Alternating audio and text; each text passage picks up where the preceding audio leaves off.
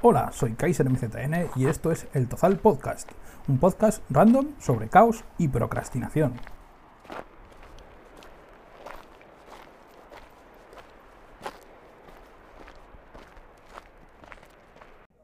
Buenas a todos. Hoy estamos con Xcar de Malavida. Vamos a charlar un poco sobre la feria del libro, sobre sus tebeos y a ver, ¿qué nos puedes contar de Malavida? ¿Cómo nació Malavida? Bueno, primero, hola a todo el mundo. ¿Qué tal, chavalada? ¿Cómo estáis? Pues Malavida surgió eh, hace ahora exactamente 25 años. Igual cuando escuchéis esto ya han pasado 26 o 27, o lo que sea.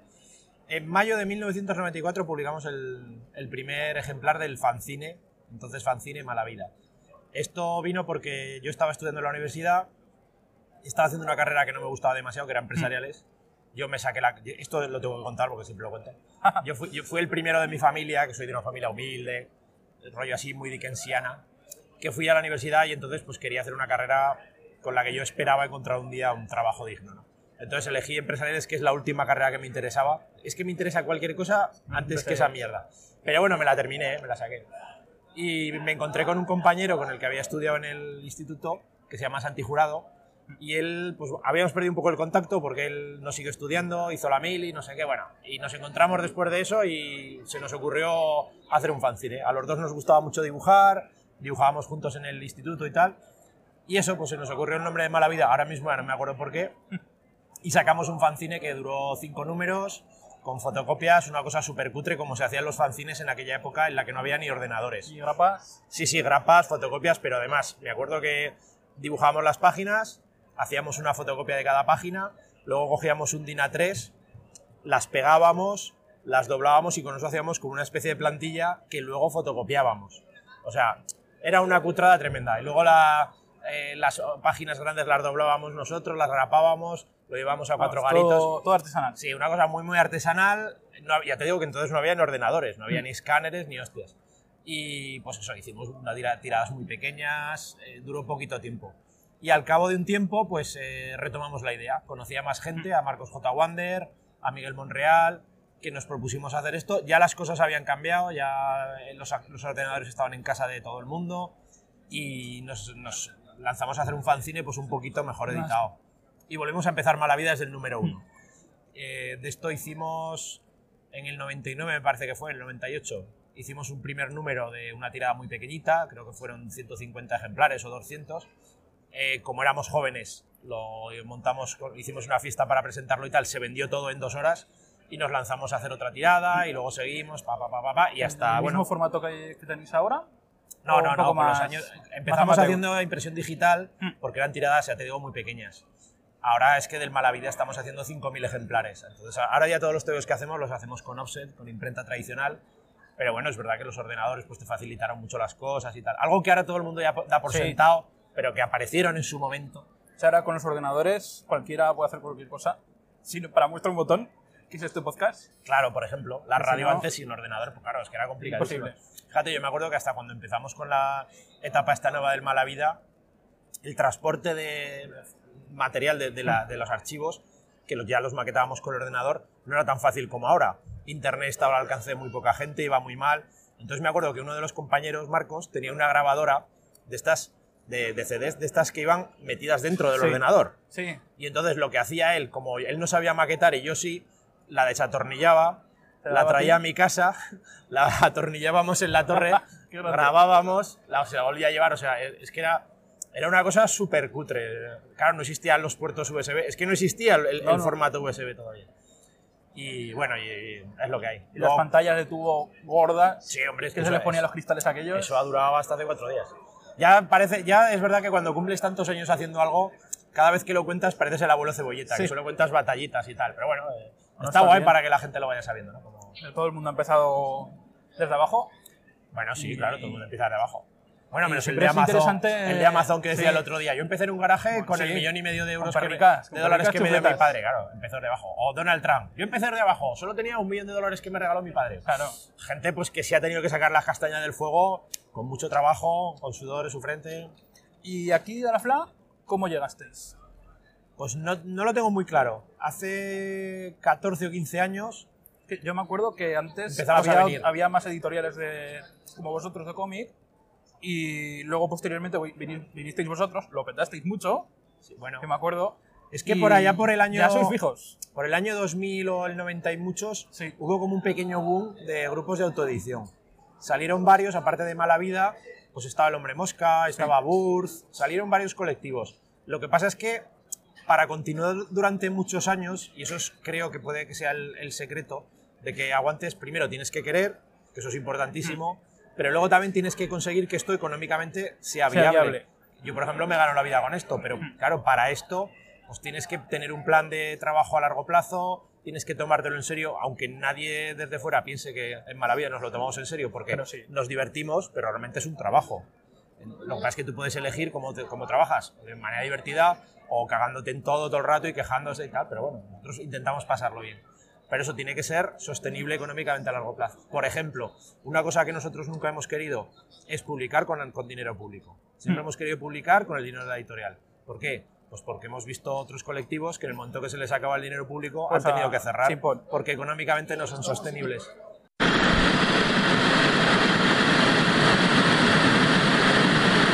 Bueno, eso, que siempre, siempre hemos intentado publicar, bueno, siempre hemos publicado sin, sin- sin dinero público. Precisamente por eso, porque vemos otros colectivos que en el momento en que se les corta las ayudas Ah, no no. pueden seguir adelante.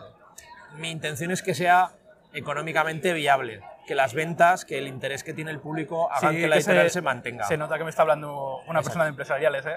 Bueno, puede ser que lo de empresariales al final. A mí, ya te digo, yo me saqué la carrera, pero aunque no me gustó nada, me la saqué. ¿Tú eres el cerebro de, de la editorial? ¿Cómo se suele Bueno, decir? eh, como somos unos descerebrados, tampoco es mucho decir eso. en Malavida intentamos eh, tomar todas las decisiones siempre de manera colectiva, eh, hacemos rollo asambleario y tal. Sí que es verdad que a lo mejor yo soy un poco el que tiene más iniciativa y el que está más echado para adelante. Pero las ¿Cuántos- decisiones siempre las tomamos entre todos. ¿Cuántos autores sois en la editorial? No tengo ni menos. puta idea, sinceramente. Ni puta idea. Maravilla somos un colectivo muy anárquico, somos mucha gente, además siempre estamos abiertos a que cualquiera que de verdad le interesen los tebeos y quiera hacer algo, que se sume. Que se una.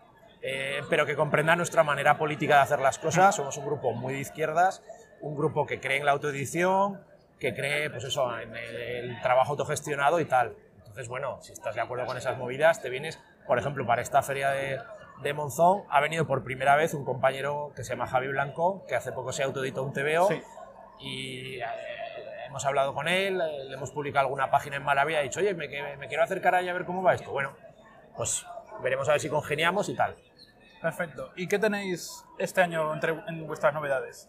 Esto, como este programa se va a grabar, los oyentes esto lo irán después de la feria del libro. Bueno, pues en, que- en la Feria del Libro de 2019 Sí. de Monzón eh, trajimos cuatro novedades. Nosotros la verdad es que estamos muy contentos con esta feria.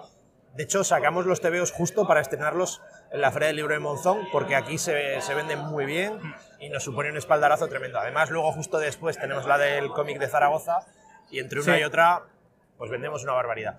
Hemos hecho, evidentemente, un Mala Vida El que hacemos clásico. dos al año y esto lo hemos hecho con el tema de los 25 años de Mala Vida. 25 años ahí a como la, como la feria del libro. El formato de Mala Vida ha cambiado mucho con los años. Sí. Una cosa que no nos gustaba cuando empezábamos era el tema de la distribución. Distribuir un fanzine es un peñazo, porque tienes que llevarlo tú en mano a las tiendas, estar al tanto de si se vende o no se vende. Además, en aquella época no había móviles, no había internet, entonces no podías mandar un WhatsApp acuesta con internet. o un correo electrónico, claro. Entonces tenías que ir en mano, era un peñazo. Entonces a mí se me ocurrió la idea, digo, oye, ¿y si lo regalamos? Porque al fin y al cabo los fanzines nadie espera ganar dinero. Eh, entonces digo, oye, pues mira, vamos a hacer una cosa. Hacemos una tirada grande, conseguimos publicidad Y con la publicidad pagamos a la imprenta y fin. Esto es, el proyecto de la- del fanzine Mala Vida en sí es un proyecto sin ánimo ni esperanza de lucro. Vale. O sea, con el dinero que conseguimos recaudar por la publicidad pagamos a la imprenta y vale, como siempre el único que gana dinero con esto es el de la imprenta. Sí. Luego ya con los, los TVOs que publicamos, Eso aparte, con eso sí, eso sí que es un proyecto comercial, pero esto no. Entonces hacemos 5.000 ejemplares que se reparten en locales de Zaragoza y algunos locales por ahí en Fuentes de Ebro, en Barcelona, en Madrid también tenemos, ahora tenemos algunos hasta en Guadix, pero el- núcleo central es, es, eh, Zaragoza. Pues a lo tonto este es seguramente, bueno, seguramente no este es realmente el, el cómic más leído en Aragón, Segurísimo. porque claro, 5.000 Yo ejemplares. tengo una colección en casa brutal. Y encima, como lo dejamos en bares y tal, pues hay mucha gente que lo lee y Le lo, deja, y lo deja allí, que no se lo lleva. O sea, que tiene varios lectores. Bueno, pues eso, hemos hecho el Mala Vida 25 años. Es el número Además, 40 de Todos los Malavida. Malavida tenéis como dedicados a, a un tema. Es como, como Sí, pero esto con algunos revi- sí, algunos no. Con las revistas es lo normal, o sea, pues eliges un tema por decir algo, ¿no? Decir, vamos a hablar de esto y ya está. Seguro que si estuviéramos aquí tocándonos los huevos, nadie vendría a decir nada. Pero si estás grabando, dicen, oye, por favor. ya no sé qué estábamos hablando. Sí, Sí. cada mala vida tiene un tema. Eh, Por lo general, en las revistas, pues por, yo qué sé, por hacer algo dices, oye, pues este vamos a hacer todas las historietas sobre tal tema. Pues en este caso, pues como son 25 años, sí que hemos puesto 25 25 años a tope, pero el anterior fue de Love Story, temática romántica, bueno. En casa tengo uno que me acuerdo mucho, que era de Invasiones Bizarras. Ah, bueno, eso es de hace muchos años. El, el tema estrella yo creo fue el número 25, que fue pajotes con bolsas de plástico en la cabeza, que además le acaban de dar el Premio Nacional del Cómic a Kim, y nos lo encontramos un día en una feria y tal, estuvimos hablando con él, y nos dijo que él nos quería hacer la portada. Y dice, es que el tema ese me hace mucha gracia, porque lo del jueves solo pone gilipolleces. Esto, pajotes con bolsa de plástico en la cabeza. Esto sí, esto sí. Hostia. Y dibujó una portada maravillosa sobre un chiste que le di yo, porque además fue cuando empezaban a, a decir que te cobraban las bolsas o no sé qué las tiendas, ¿no? Y entonces salió un viejo, un viejo verde en una tienda comprando y la dependiente es una joven jamelgona, ¿no? Y le dice, pues usted se lleva un consolador, una media de rejilla, un látigo, no sé qué, no sé cuántas, va a querer bolsa y el otro con los ojos así de guarro dice, sí, sí, sí, sí, sí. Y pone debajo, pajotes con bolsa de plástico en la cabeza. Qué bueno. Bueno, ¿y qué más? ¿Qué tenemos También más? hemos sacado, eh, Calitos eh, está haciendo una saga que se llama La Guerra que da las galaxias. Sí, cierto. Eh, que Sí, el año pasado ya había un ejemplar. Ha sacado un montón ya. Este es el, el octavo ejemplar, Octavo. eh, pero realmente el número 9. Hace como George Lucas y saca las- los tebeos en distinto orden, ¿no? Y este se llama El ascensor de Skywalker. Él hace los títulos siempre parodias de cosas de la Guerra de las Galaxias, pero luego el TVO no tiene nada, tiene que ver que con la. Guerra de las Galaxias. Pero es muy gracioso. Calitos es un heredero del humor de Bruguera, de Vázquez, de, de Ibáñez y tal. También hemos sacado Mythtober de Luis Orús. Eh, Luis Orús hizo durante el mes de octubre el reto este Sí, del el- el In- Inktober. Inktober, Sí. que cada día del mes hay una palabra y hay que hacer un dibujo sobre ese tema. Lo que pasa es que Luis, en vez de hacer un dibujo, dice: Pues ya "Pues hizo un cómic. Voy a hacer una página de un cómic y que continúen y así me saco un TV. Es, complejo. Es un TV muy chulete, la verdad. ¿Qué más tenemos? Bueno, acabamos de sacar también Historia Absurda de Aragón, de Dani García Nieto, que es una historia de Aragón contada pues, en viñetas. Te ha contado un poquito las batallitas desde la prehistoria hasta cuando apareció Fluvi, que para Dani es el fin de la, hist- de la humanidad. La última viñeta es cuando sale Fluvi. Y bueno, pues eh, ca- de cada hecho histórico pues cuenta un chistecito, Sí. está contado con mucho humor, con un dibujo precioso, que es lo que hace Dani, y luego pues también salen un montón de aragoneses ilustres, ¿no? Pues yo qué sé, desde Ramón Azín, La Bordeta, J. Sender, yo qué sé, Foch, yo que sé, un montón de peña Bueno, muy él también está en la portada. Sí. Eh, Agustina, Agustina Dragón, Dragón. evidentemente, o Amparo Poch, yo qué sé. eh, María Moliner, un TVO precioso. Y bueno, y luego he traído, aunque no los hemos publicado nosotros, pero ahora estoy haciendo con Caballeros de Gea Hmm. libros sobre Reyes de Aragón. El año pasado hice uno de Alfonso I el Batallador y ahora Sí. he hecho uno de Ramiro II el Monje. Y también los hemos traído. Es un formato más, más infantil este. No, ¿O es eh, más para toda la es- familia? Es un tema histórico y está pensado para que el, el libro lo pueda leer y entender cualquier persona. Perfecto. Pueden, pueden leerlo los niños y lo entenderán, o los adultos y lo entenderán también.